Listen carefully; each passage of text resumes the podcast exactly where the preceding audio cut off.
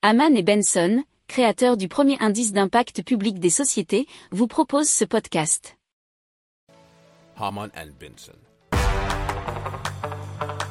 Le journal des stratèges.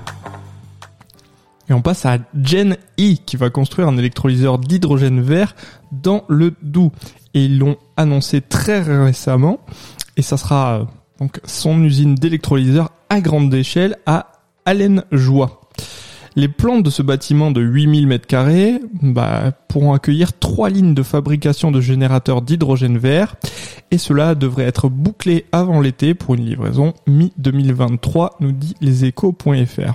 Alors l'usine sera construite par la SEM Pays de Montbéliard, c'est une entreprise euh, et Gen E qui investit 15 millions d'euros dans la première ligne de production.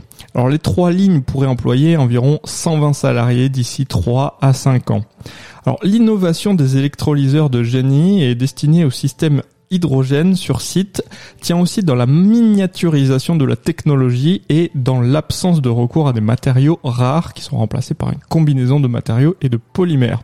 Alors GNI sera la première société au monde à maîtriser toute la chaleur, euh, toute la chaîne surtout de valeur de l'électrolyse.